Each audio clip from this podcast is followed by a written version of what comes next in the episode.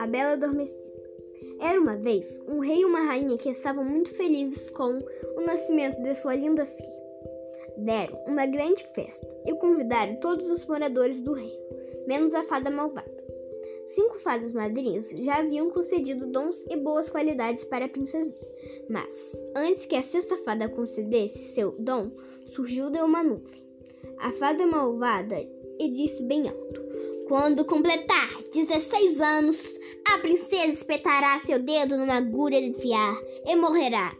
A sexta fada disse então: Não posso anular o feitiço, mas digo que a princesa não morrerá e sim dormirá. E só acordará com um beijo de um corajoso príncipe. O rei mandou queimar todas as agulhas de fiar do rei. A princesa cresceu apresentando muitas qualidades.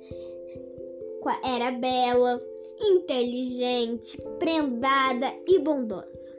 No seu aniversário de 16 anos, a princesa encontrou uma velha senhora e perguntou: O que a senhora está fazendo? Estou fiando lã. Quer experimentar? A princesa experimentou e espetou o dedo na agulha de fiar, caindo num sono profundo. Todo o reino entrou em um sono profundo também. Com o passar do tempo, um espinheiro muito denso tomou conta do castelo.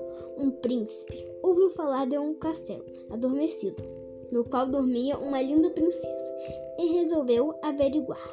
O príncipe ultrapassou bravamente o espinheiro e chegou ao castelo adormecido. Subiu a torre mais alta e encontrou a princesa adormecida.